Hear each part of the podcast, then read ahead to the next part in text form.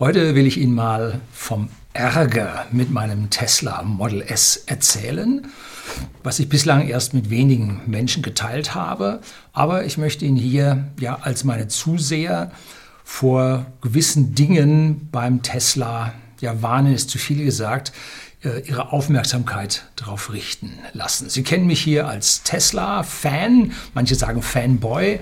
Ich bin hier lediglich äh, technisch extrem interessiert und ich möchte nie wieder mein Elektroauto und vor allem mein Tesla gegen einen anderen knatternden Verbrenner oder auch derzeit noch ein anderes Elektroauto tauschen. Also mein Herz schlägt an dieser Stelle sehr für Tesla, aber ich möchte jetzt an dieser Stelle ein bisschen darauf hinweisen, wo Tesla an seine Grenzen gekommen ist, weil das etwas sein wird, was andere Elektroautohersteller auch in Zukunft erleben werden. Ja, so, also hier kommt nun heute so mein Gang nach Canossa mit meinem Tesla Model S Baujahr Oktober 2017.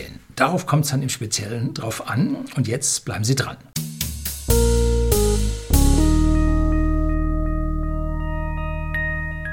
Guten Abend und herzlich willkommen im Unternehmerblog, kurz Unterblog genannt. Begleiten Sie mich auf meinem Lebensweg und lernen Sie Geheimnisse der Gesellschaft und Wirtschaft kennen, die von Politik und Medien gerne verschwiegen werden.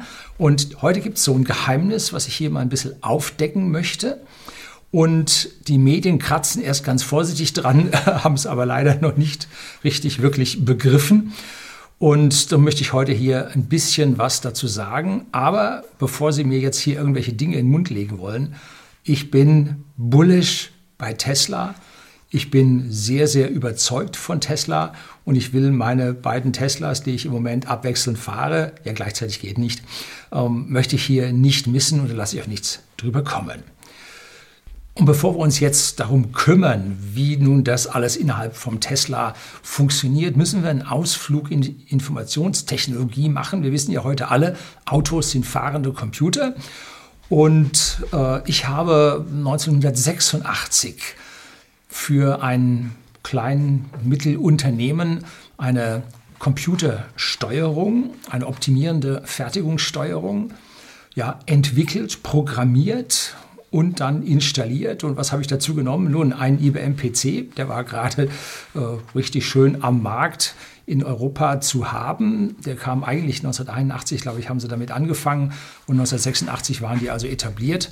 Und dann dazu einen IBM AT mit 6 MHz um, mit einem 286er Prozessor. Das war dann der, der, nicht der Master, man heute nicht mehr sagen. Das haben die Genderleute verboten ähm, sondern äh, der Server, der auch eigene Programme laufen lassen konnte und dieser IBM PC mit dem 4,77 8088er Prozessor war da der Client, der Vorrechner.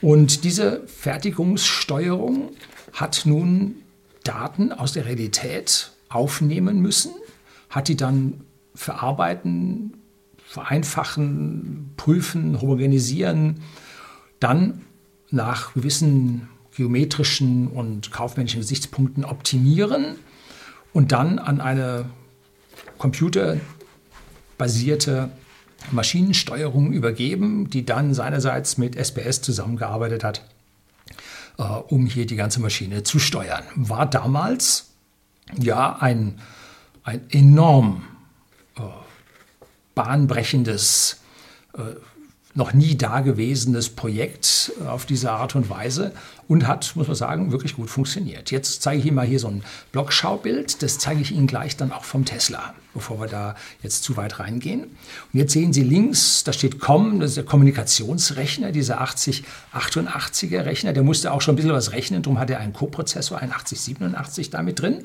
4,77 MHz und das Local Area Network mit 2 Megabit pro Sekunde auf Coax-Kabel von der IBM. So, und dann sieht man oben V.24, das ist eine Schnittstelle. Äh, RS232, da sitzt man dann selber da und lötet und dann kriegt man so Data Set Ready, äh, äh, Request to Send, Clear to Send äh, und so weiter. Also da lötet man diese einzelnen Kabelseelen dahin und wenn es dann nachher nicht klappt, damals war so die Sustained äh, Speed auf so einer seriellen Verbindung 2400 Bit pro Sekunde, dann hat man da den UART noch rausgemacht und hat dann einen mit äh, Zwischenspeicher reingemacht, dann kam man auf 9600 Bit pro Sekunde. Ja, das war schon rasend schnell. Und äh, mit diesem ähm, über diese V24 kamen nun von einem Dritthersteller von Messgeräten kamen nun Daten rein. So, geometrische Daten, um, die dort mit äh, optischen Elementen aufgenommen wurden. So, von diesem Kommunikationsrechner wurden die jetzt also, waren relativ viele Daten, mussten die also erstmal reduziert werden, damit die Rechner überhaupt damit klarkamen. Und dann gibt es über dieses LAN, ging es dann in den Server rein und der hatte nun auch noch einen 80287 Coprozessor mit dabei und der konnte nun so richtig geometrisch optimieren. Und ja, während wir auf dem, wir, ich, auf dem COM-Rechner in Basic programmiert habe, weil da die V24 besonders gut zu programmieren waren, habe ich also auf diesem optimierenden Server habe ich also mit Fortran, Formula Translator, programmiert, weil damit diese mathematischen äh, und ingenieurstechnischen Gleichungen viel, viel besser zu lösen waren, aber ein bisschen langsam war, zum Beispiel beim Wurzelziehen. Und dann habe ich das halt dann auch noch ein paar Assembler-Routinen, eine Zeile schafft man da pro Tag ungefähr, äh, programmiert.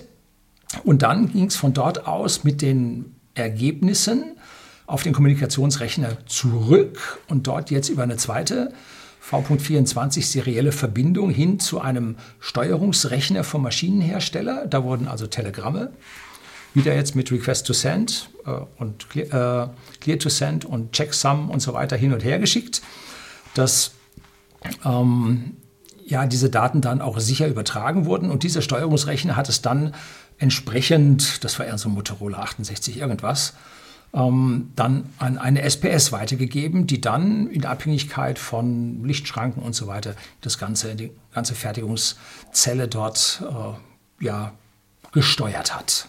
So. Dann konnte man aus diesem äh, Server heraus natürlich über dieses Local Area Network dann im Prinzip Daten der Buchhaltung zuführen und auf der anderen Seite Daten dem Controlling zuführen. So, das ist das Typische, von der einen Seite geht es rein, dann wird innen drin einmal groß umgerührt und dann geht es auf der anderen Seite wieder raus. So, so prinzipiell geht's. Und warum hat man nicht einen Rechner genommen? Nur der war zu langsam. Der war zu schwach und deshalb musste man mehrere Rechner nehmen. Ganz einfache Geschichte. So, einfach zu warten und zu sagen, da kommt schon was Schnelleres. Nein, man muss mit dem klarkommen, was da ist. Man kann nicht warten auf das, was schneller ist, weil dann ist der Business Case schon weg. Ne? Startup muss schnell gehen. Sonst klappt das nicht. Jetzt schauen wir mal zum Tesla hin. Und Sie haben in der Vergangenheit bei mir verschiedene Teslas gesehen. Das erste war mein blauer 85er. Der hatte 85 Kilowattstunden Akku, war damals das größte, was es gab. Und ja, irgendwie Autopilot oder so hat er nicht. Er hat einen Tempomaten gehabt, der ging bis 177. Ja, kann man heute nur noch von träumen, die gehen noch bis 150. So, und dann kaufte ich mir anschließend einen P85D, D steht für Dual Motor, nicht für Diesel.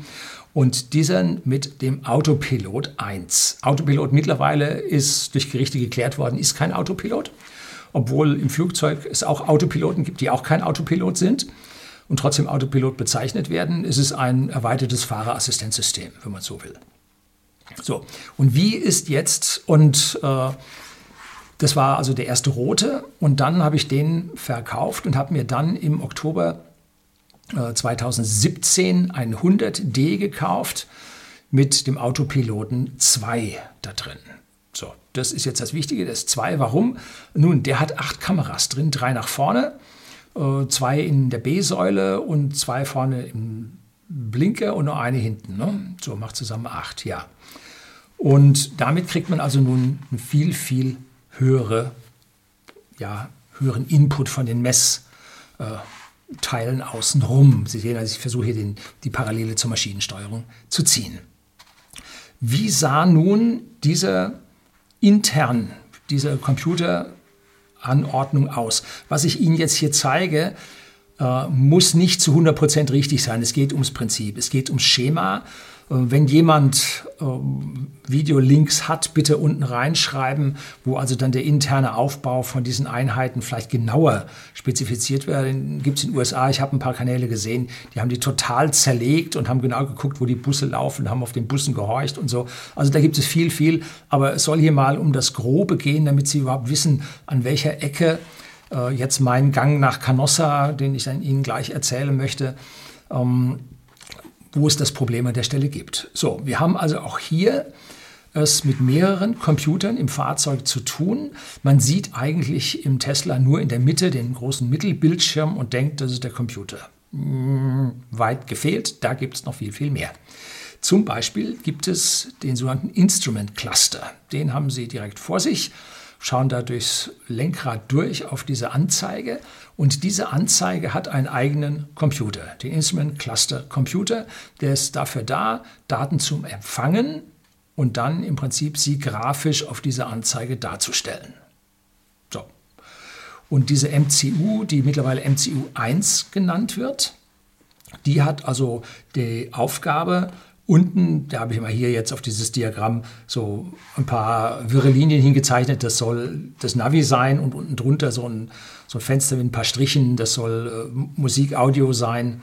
Um, so, diese MCU muss also das steuern und dann nach oben äh, sehen Sie eine Leitung zum AP1. Das ist der Autopilot 1 und das war ein eigenes, oder für die, die das noch haben, ist ein eigenes System von oh Gott, wie hießen die? Mobile Eye, glaube ich, oder? Ja, Entschuldigung, die Namen äh, möchte ich mich äh, nicht so drauf konzentrieren, das ist schon so lange her. Äh, und wenn ich jetzt alles nochmal nachschlage und vorbereite, momentan habe ich keinen Drucker, ja, der hat das Zeitliche gesegnet. Um, darum gibt es auch hier Handskizzen. Ähm, ich glaube, die heißt Mobile Eye, ja, ich bin mir mittlerweile ziemlich sicher. Und die haben dort eine einzige Kamera gehabt aber die gesamte Erkennung von dem, was die Kamera sieht, ist in diesem Autopilot 1 System erfolgt und das war meines Wissens direkt oben mit der Kamera zusammen in der Spiegelhalterung mit drin. Und dort konnte diese Firma israelisch mittlerweile von Intel gekauft, ganz schön was rausbekommen, zum Beispiel Schildererkennung, Geschwindigkeitserkennung. Das konnte der Autopilot 1 relativ bald. Nicht ganz am Anfang, nein, das konnte er nicht, aber nach einer gewissen Zeit, nach ein, zwei Jahren, hat er es dann auch geschafft. Oder sagen wir nach eins, anderthalb Jahren hat er es dann auch geschafft. Und dieser Rechner, der zentrale Rechner, der nun hier von Tesla die Hauptsteuerungsaufgaben hat, ich weiß nicht, wie weit der unterteilt ist, ob da noch äh, ein SPS-Ding dranhängt oder so ein verkappter In-Out-Block dranhängt, ob der seine eigene CPU hat, wahrscheinlich schon.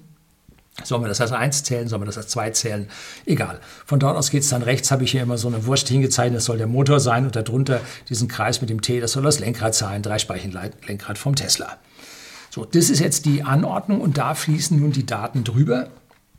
Und alles das, was nun der Autopilot 1 empfängt, muss in die MCU rein und die MCU kann jetzt zum Beispiel hier ähm,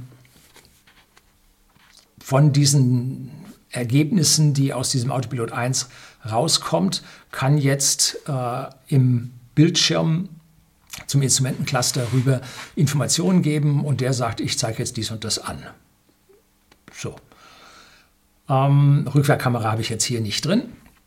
Die wird ja am Mittelbildschirm angezeigt. So, dann kam der Autopilot 2 und viele Leute sagten, oh Gott, der ist jetzt ja viel schlechter geworden. Das stimmte.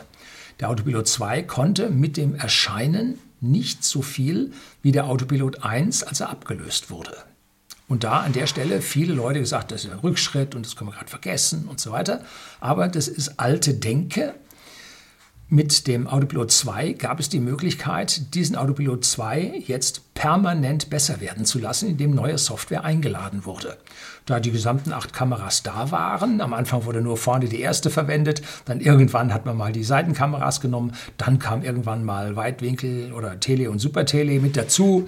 Und da hat man so mehr und mehr dann da reingenommen und Schildererkennung, nein, die gab es nicht. Die holte man sich aus dem Navi heraus. Das, was Google an Geschwindigkeit dort dort sagt, das ist das, was das Auto sieht. Also nichts mit Schilderkennung.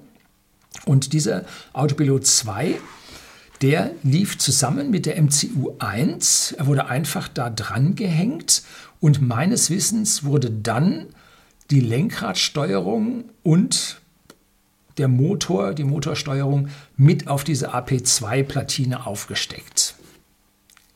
Das ist das, was ich so gesehen habe. Wie gesagt, wenn Sie da was genaueres wissen, schauen Sie, äh, geben Sie bitte unten den Link, dass die anderen Zuseher dann hier auch auf den richtigen Punkt kommen. Wichtig jetzt an dieser Stelle ist, man braucht, wenn man mit Computern arbeitet, braucht man Speicherplatz. Und hier unten habe ich Ihnen jetzt mal einen 8 GB Flash Drive reingemalt. Das ist ein kleiner Chip, den Sie, ja, wie so ein USB-Stick, da ist auch so ein Flash-Drive drauf, ne, drin. Das heißt, da können Sie was draufschreiben, wenn Sie Strom wegnehmen, bleibt der bestehen.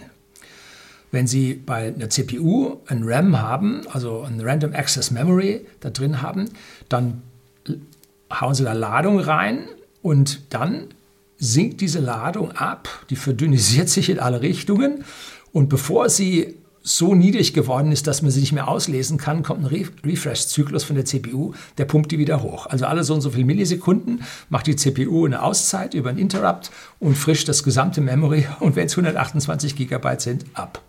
Ich glaube, mittlerweile können das auch die Memory Controller selber. Man muss nicht mehr die CPU machen. Früher, glaube ich, hat das die CPU gemacht. Ja, so tief bin ich nicht drin. Aber im Prinzip ist es so, wenn man Strom wegnimmt, ist aus dem RAM die Ladung weg und auch die Information weg.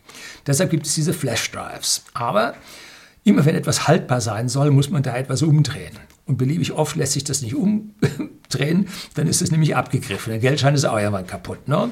So, und jetzt fängt also diese 8 GB Flash Drive, der ist unterteilt in mehrere Partitions für die verschiedensten Aufgaben. Und nun ging man hin mit dem Autopiloten 2 und hat aufgenommen, was das Zeug hielt weil man über die gesamte Flotte an Fahrzeugen ähm, besondere Fahrsituationen, Bilder und so weiter aufgenommen hat und hat die dann äh, auf dem Flashdrive zwischengespeichert. Dann hat man Logfiles da reingeschrieben und und und, was kostet die Welt? Die haben da reingeschrieben, dass es nur so gekracht hat. Und jetzt kann man solche Zellen von Flashdrives ein paar hunderttausend, vielleicht ein paar Millionen Mal umschreiben und dann war es das aber auch für die. Wenn Sie jetzt in Ihrem Laptop diese Flash-Drives drin haben, dann achtet äh, die, der Controller darauf, dass die jetzt alle gleichmäßig beschrieben werden. Und nicht, dass man irgendeine Zelle hat, die wird immer wieder, immer wieder, immer wieder überschrieben, weil dann irgendwann ist diese Zelle als erstes kaputt. Sondern man geht hin und schreibt erstmal alle voll und dann überschreibt man die ältesten und damit man dann zwischendrin äh, nicht Teilbeschreibungen macht, muss man dann da diese Tail-Kommandos setzen und so. Also das ist eine hat man lange dran rumgearbeitet, bis man die Haltbarkeit von diesen Flashdrives hoch hat. Und wir vom whisky.de, dem Versender hochwertigen Whiskys, einen privaten Endkunden in Deutschland und in Österreich, wir haben diese Flashdrives als oder SSD-Festplatten, heißen die mittlerweile, haben wir die äh, in unseren Datenbanken, wo wir unser ERP-System, also ihre Kundendaten und unsere äh, Artikeldaten drauf halten, haben wir jetzt schon, ich sag mal, seit mindestens zehn Jahren auf diese SSDs umgestellt. Und uns ist von den ganzen Platten, die wir da haben, in den zehn Jahren eine einzige kaputt gegangen und die war im RAID Array drin. Haben wir die rausgetan, neue rein, alles gut. So, wenn die nun groß genug sind, wenn man jetzt aber auf diese Flash-Drives komplett immer wieder alles draufschreibt, dann altern die. Wenn wir, wenn Sie aus so einer Zelle was auslesen, nun, dann lesen Sie aus. Wenn Sie die aber rumdrehen von der 0 eine 1 machen oder von der 1 eine 0 machen, dann gibt es Verschleiß in diesen Systemen drin. Wenn Sie also dann eine große Datenbank haben und vor allem darunter lesen, stört die SSD das überhaupt nicht. Ne? Und wenn Sie aber permanent alles umschreiben, dann schon. Wenn man also hier Logfiles draufschreibt, gigabyteweise Logfiles, dann dreht man alles immer um. Und dann altert dieser Chip. Und genau das passiert gerade. Und in den USA gibt es jetzt schon einen Rückruf für diesen Chip. Und das kommt in Deutschland auch. Und da hat sich Tesla sehr, sehr lange bitten lassen, fast muss man sagen, zwingen lassen von der von den amerikanischen National Traffic Highway Association, wie auch immer das Ding heißt, äh, bis sie da dann jetzt da den hat man einen Rückruf vorgeschlagen. In den USA ist ein Rückruf vorschlagen, da kann ich das überlegen. Wenn jetzt ein Rückruf vorgeschlagen ist und jetzt passiert irgendein Unfall oder irgendwas, man kann das irgendwo in diese Nähe da zurückführen, dann zahlt man aber Strafe. Und da geht es dann Millionen oder Milliarden. Also da wird es dann heftig. Ne? Das hat man bei Volkswagen gesehen. General Motors hat die Milliarden auch gefangen. Wenn hier jetzt irgendwelche Nationalisten darum blöken wollen, General Motors hat auch schon zehn Jahre vorher Milliarden bezahlt für Unsinn, den sie gemacht haben. So, und jetzt gibt es also da ein Update äh, und da wird dann dieser 8 GB Chip getauscht. An der Stelle, äh, es gibt unabhängige Werkstätten, die tauschen Ihnen diesen Chip auf 16, manche auf 64 GB. Und da kommt dann, stellt sich immer die Frage, ist dann die Garantie weg? Und wenn Sie auf dem Ding rumlöten, natürlich ist die Garantie weg. Das ist für eine blöde Frage. Bloß, wenn Ihr Wagen jetzt mit vier Jahren schon aus der Garantie raus ist, können wir sich überlegen, ob man den dann da umlötet oder nicht. Ne? So. Ich habe nun also diesen AP2 und es gab einige Fahrzeuge dann in 2018, die kriegten dann einen AP 2.5. Der hatte dann innen drin einen Nvidia-Chip und war vorgesehen für einen zweiten Nvidia-Chip, weil für Full Self-Driving braucht man redundante Systeme und da braucht man also dann zwei von diesen Chips, die jetzt also nicht diese 8 GB Flash sind, sondern die Rechenchips, wo also die Teraflops laufen wo also die Bilder ausgewertet werden, die Situationen äh, per Mustererkenner erkannt werden müssen und, und, und. Und dieser Nvidia-Chip, äh, der zog ganz schön Strom. Also da, der war nicht von schlechten Eltern. Und Nvidia hat sich also da lange, lange gesträubt, bis sie die, ähm, soll ich das sagen, äh, weil sie die speziellen Anforderungen von Tesla an dieser Stelle nicht erfüllen wollten oder konnten, weil hier die ganzen Shader da drin sind für die Spielehersteller äh, oder für die Spiele. Äh, Karten und so. All das braucht Tesla nicht. Tesla braucht was ganz Spezielles. Ähm, und zwar im Prinzip diese Bäume, die man da durchläuft. Und nun, dafür hat Tesla dann seinen eigenen Chip produziert, eigene Abteilung gegründet, äh, sehr clevere, gute Leute eingestellt und diese Chips dann nun hergestellt, die jetzt mit weniger Stromverbrauch eine x-fache Leistung zu Nvidia haben. Jetzt nicht nur einfach zweifache Leistung, sondern sieben, acht, zehnfache Leistung zu Nvidia. Und wenn Sie sich jetzt dann die asiatischen Autos ansehen, die da sagen, die haben schon so und so viele Teraflops da drin und so weiter, ja, auf die Chips kannst du kochen. Ne? Also die werden auch ganz schön Strom bei diesen ganzen Aktionen da ziehen. So ganz simpel ist es nicht, dass man einfach da viel, viel mehr von diesen Chips reinmacht. Will wohl überlegt sein. So, und deshalb gibt es da also die AP2, die unterwegs sind, und die AP2.5. Aber allen gemeinsam ist, sie sind an der MCU 1 dran.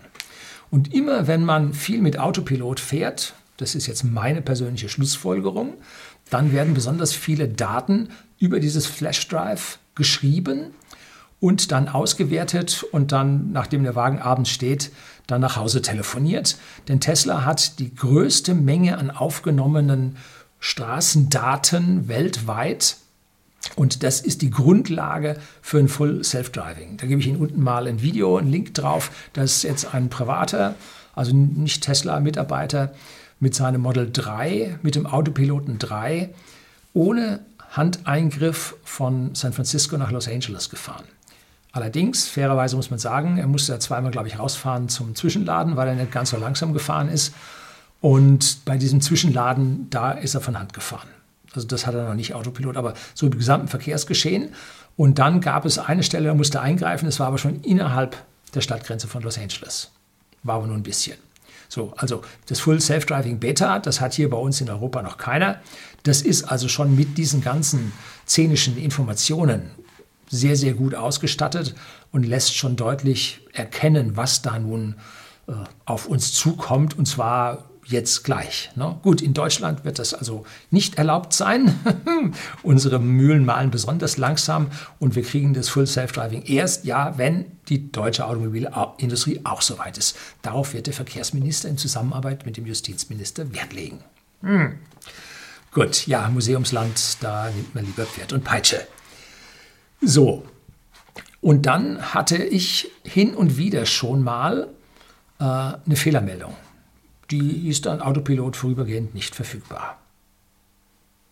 denkt man sich, jo, hat er jetzt, habe ich Schmutz drauf, habe ich Sonnenlicht? Nein, wenn Schmutz drauf ist, dann sagt er, Kamera geblendet oder Kamera funktioniert nicht, bitte säubern und so gibt es extra Fehlermeldungen. Nee, war nicht. Und dann dauerte das ein Weilchen und dann war das wieder weg. Hm, habe ich nun nicht irgendwie groß da bemerkt. Aber wie gesagt, ich bin jemand, der 90% Autopilot fährt. Und mit diesem Autopilot wird halt nun sehr, sehr viel an Daten übertragen. Und als ich dann bei meiner zweiten Inspektion war, habe ich da mal nachgefragt und habe gesagt, also meine MCU geht jetzt auch nicht so wirklich so flotte, wie sie gehen sollte. Also irgendwie ist das Ding langsamer geworden und hat außen so einen braunen Rand rumbekommen. Hm, konnte da was machen und dann kriegt man so zur Aussage, ja, wir schauen uns das mal an. Ähm, und dann war der braune Rand weg. Da gibt es so einen Aufsatz, den man da draufsetzt, da wird mit UV gestrahlt und dann wird das ausgeblichen ähm, und ist dann auch nicht wiedergekommen. Heißt ja, ja, wenn das kommt wieder und so. Ja, also bei mir ist jetzt, nicht, eins, anderthalb Jahre weg, scheint nicht wiederzukommen. So, dann äh, ist es wohl so, dass dieser äh, große Datenstrom beim Autopilotfahren auf diesen Flash-RAM, den halt nun sowas von verlangsamt hat, dass das also jetzt hin und wieder zu Ausfällen führt. Man braucht ein bisschen länger, bis die Rückfahrkamera kommt. Äh, das haben Sie alles schon irgendwo gehört und ich bin also genau jemand, der auch an so etwas gelitten hat. Anführungszeichen gelitten, so schlimm war es bei mir nicht. Und die Untersuchung dann hat gesagt, nein, äh, Ihr Chip ist noch gut. Also da fahren die äh, Test drüber und dann sagen die, ob der gut ist oder nicht. Das wird eher so ein SSD-Check sein, den sie auch für einen PC oder Laptop zu Hause auch finden. Ne? Wie sagt ihnen, wie viel von den Spare-Sectors da schon verbraucht werden, wie viele Zellen kaputt sind und so. Fand ich also auch darüber, ist, nee, ist nicht so, äh, nicht schlimm. Gut. Ähm, und dann wurde das, kam das öfter mal und das Ding wurde langsamer. Hm. Nicht so, dass es mich irgendwie gestört hätte. Autopilot lief, konnte meine 90 Prozent weiterfahren. Äh, nicht schlimm. Ähm, dann, äh, ach so, was er noch gesagt hat, ja, Sie müssen mal äh, Ihre Liste von den Navi-Zielen, sollten Sie mal löschen. Da habe ich die Navi-Ziele da rausgemacht. Oh Gott, wo war ich denn überall? Also ewig und drei Tage drin. Äh, danach war es tatsächlich dann ein Ticken schneller. Äh, nicht so wirklich, aber ein bisschen. Ne? Und dann auf einmal kriegte ich die Nachricht, ja, ähm, Sie haben Full Self-Driving gekauft, das kostet ja auch ein paar Tausende, jetzt kriegen Sie den Autopiloten 3. Hm. Und jetzt haben Sie mir den Autopiloten 3 eingebaut und dann ging es also dermaßen bergab mit der gesamten Performance von dem System, dass es also krass war. Und dann auf einmal hat er also noch ein paar andere Sachen abgeschaltet. Dann hat der Blinker zwar geblinkt, aber er hat nicht mehr Knickknack gemacht. Also der Ton vom Blinker war weg. Ähm, und dann hat man so richtig gemerkt, das System hat irgendwas zu tun. Das ist nicht mehr so prickelnd schnell, äh, wie es mal war. So, und dann auch Autopilot nicht verfügbar und das für eine längere Zeit. Dann habe ich mir gedacht, also, wenn ich was möchte, ist es Autopilot 3 fahren oder zumindest mal Autopilot fahren. Äh, und ob der nun einen Zweier drin hat oder einen Dreier, ist egal. Autopilot fahren. Und dann bin ich dann dahin und dann, oh, das geht aber nicht, da müssen wir jetzt mal gucken und so. Und dann haben sie mich hier hin und wieder mal mit äh, Tauschwagen gesehen. Dass ich dann mal so einen P90D hatte, dann äh, habe ich hier für Sie mal hier ein 100D. Das ist so richtig, das ist genau das Auto, was ich habe, bloß in einer anderen Farbe. Das habe ich also ja, weiß gar nicht, wie viele Wochen ich die, den gefahren habe. Ne? Um, ähm, und damit, äh, und der hatte genau das gleiche Alter, aber weniger Kilometer drauf. Ne? Nur 40.000 oder so, statt 60.000 bei mir oder 65.000 bei mir, hatte der gerade 40.000 drauf und Autopilot 2, prompt, ne? lief. Also alles gut. Ähm, äh, kostenloser Supercharger, genau wie mein Auto auch. Winterreifen drauf, also gut, hat mich jetzt nicht gestört. Ähm, und wenn ich das so richtig mitbekommen habe, dann bin ich der Erste gewesen, der den Autopilot 3 auf die MCU 1 zumindest mal im Münchner Umfeld bekommen hat. Man erfährt ja von der Tesla-Werkstatt vergleichsweise wenig. Ja, warum? Nun, das sind Firmengeheimnisse. Wenn das an die falsche Glocke kommt und so weiter, ist das nicht so den Leuten recht. Das verstehe ich. Ähm, und jetzt haben sie aus meiner persönlichen Sicht ein größeres Problem gehabt mit dem Autopiloten 3 zusammen mit der MCU 1. Das hat und hat und hat nicht wollen. Ne? Dann sah es aus, als ob es gut wäre. Dann gab es Updates aus USA. Äh, dann lief das wieder ganz gut. Und dann Peng, Autopilot nicht verfügbar und ging nicht wieder weg und ging nicht wieder weg. Wichtig ist ja, dass man das reproduzieren kann. Ne? In dem Moment, wo man es reproduzieren kann, dann haben sie eine Chance, Fehler zu finden und dann haben sie sich Campus-Sniffer geholt und haben dann da drauf geguckt und so weiter und so fort.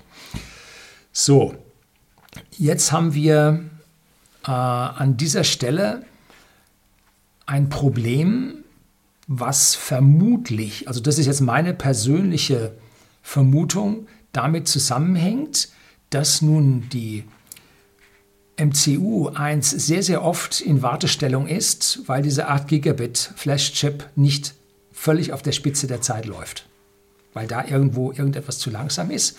Und jetzt ist dieser ganze Bus geblockt und der Autopilot kann nicht mehr und wenn er ein Timeout kriegt, sagt er jetzt raus. Wenn der Autopilot lief mit dem Autopiloten 3, dann äh, lief der auch richtig gut und schnell und äh, Ampelerkennung äh, mit, mit der Haltelinie und allem, alles einwandfrei und irgendwann an irgendeinem Punkt äh, Autopilot nicht verfügbar. So, also da hat es dann gefehlt. Und die gute Nachricht für die Zuseher jetzt ist, dass es von Tesla ein Board gibt, was da angesteckt wird, was diesen 8 GB Flash-Chip jetzt original äh, vergrößert. Ich meine, es wären 64 GB. Und dazu ist jetzt also nicht Löten und so weiter erforderlich. Ich meine, die stecken das einfach auf den Bus und adressieren äh, jetzt diesen Flash-Drive statt den anderen. Ne? Irgendwie so wird es sein, schätze ich. Und erst sollte es den zu einem gewissen Preis geben. Und dann haben sie gesagt, nee, das ist im Rahmen der Garantie. Das heißt, diejenigen aus meiner persönlichen Sicht, die jetzt den Chip haben umlöten lassen und ihre Garantie da verloren haben, kriegen den jetzt nicht. Und die, die sich so lange dahin gefrettet haben, ähm, die werden jetzt diesen Chip als Garantie äh, dann bekommen. Die Teile äh, werden demnächst wohl jetzt irgendwann im Frühjahr in Deutschland dann auch eintreffen. Ich schätze mal, die werden gerade irgendwo in Asien produziert. So, mir hat das jetzt keine Ruhe gelassen. Äh, ich wollte da an dieser Stelle nicht so lange warten und ich habe jetzt an dieser Stelle dann die MCU 2 doch bekommen. Ich dachte mir eigentlich, es reicht noch, ich verkaufe das Auto ja. Äh, und dann habe ich gesagt, es trifft mich jetzt ja nicht so ein Arm und äh, jetzt tun wir da die MCU 2 rein. Und diese MCU 2, die ist jetzt anders aufgebaut. Die MCU 2 hat jetzt einen viel, viel stärkeren Prozessor und ist direkt auf den Autopiloten 3 abgestimmt und braucht jetzt kein Instrumentcluster Computer mehr, sondern der Instrumentcluster wird direkt an diese MCU2 angeschlossen. Und dieser Anschluss ähm, ist so, wie wenn Sie zu Hause an Ihrem PC an der Grafikkarte zwei Bildschirme anschließen. So, Sie brauchen da kein Netzwerk mehr, wie ich früher bei meiner Maschinensteuerung, um das hin und her zu übertragen, sondern Sie haben jetzt zwei Bildschirme an diesem PC, an dieser MCU 2 nun dranhängen. Und wir bei whisky.de, dem Versender hochwertigen Whiskys an privaten Endkunden in Deutschland und in Österreich, wir haben unseren Mitarbeitern mittlerweile fast durchgängig drei Bildschirme am Computer äh, gegeben. A, weil die Computer es können und B, weil die Produktivität damit besser wird. Und hier an dieser Stelle wird die Produktivität nun auch besser, weil die MCU2 jetzt nicht über den langsamen Bus, das langsame Netzwerk muss, sondern direkt von dem Grafikcontroller auf diesem MCU-Board direkt den Instrumentcluster auch ansprechen kann. Und siehe da, es gibt an dieser Stelle jetzt auch noch ein bisschen mehr. Jetzt habe ich nicht nur Ampelerkennung mit Stoppstraße und so weiter, ich habe jetzt auch Geschwindigkeitsschilderkennung. Ja, zack, kommt an der Seite äh, 70 Schild und dann zack, stellt er auf 70 um.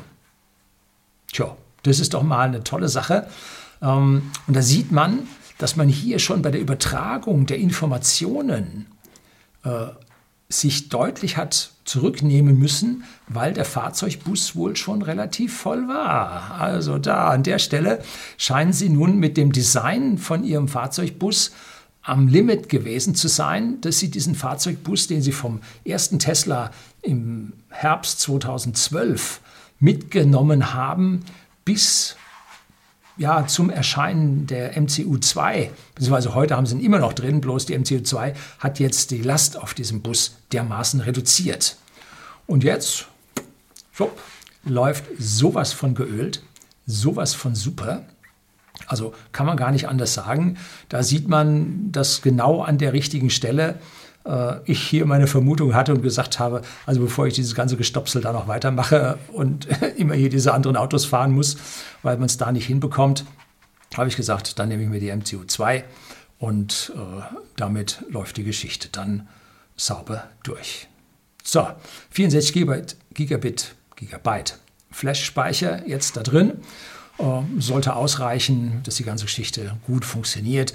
Ja, das Navi ist schnell, die Bildschirmdarstellung ist schnell.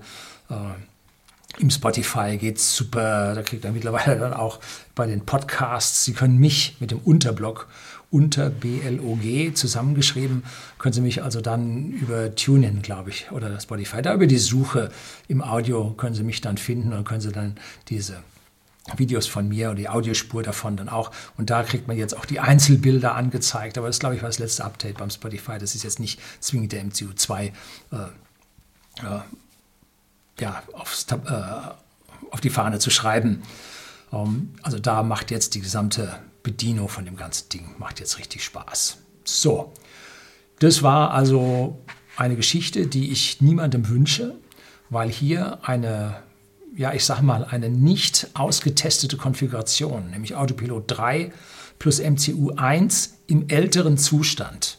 Noch nicht im Definition Kaputtzustand, sondern im Definition angeschlagen, äh, dass es da drin nicht funktioniert. Da hat es bei Tesla aus meiner persönlichen Sicht etwas zu wenig Testing gegeben.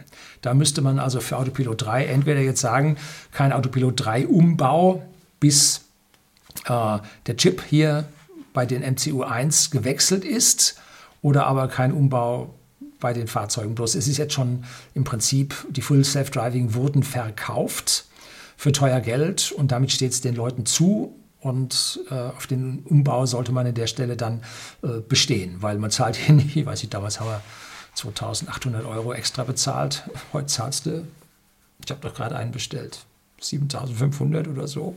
Mit allem drum und dran. Ne? Äh, da weiß ich nicht so genau. War ein Gesamtpreis. Ähm, da sollte man dann doch darauf bestehen, dass man hier diese Sachen nachgeliefert bekommt und dass es dann nachher auch funktioniert. Also Vorsicht, wenn Ihre MCU schon ein bisschen langsamer ist, nicht in Autopilot 3 einbauen lassen. Warten, bis es dann soweit ist, dass Sie dann gleichzeitig dieses Zusatzboard mit dem größeren Chip eingebaut bekommen. So, das war's. Das soll es gewesen sein. Herzlichen Dank fürs Zuschauen.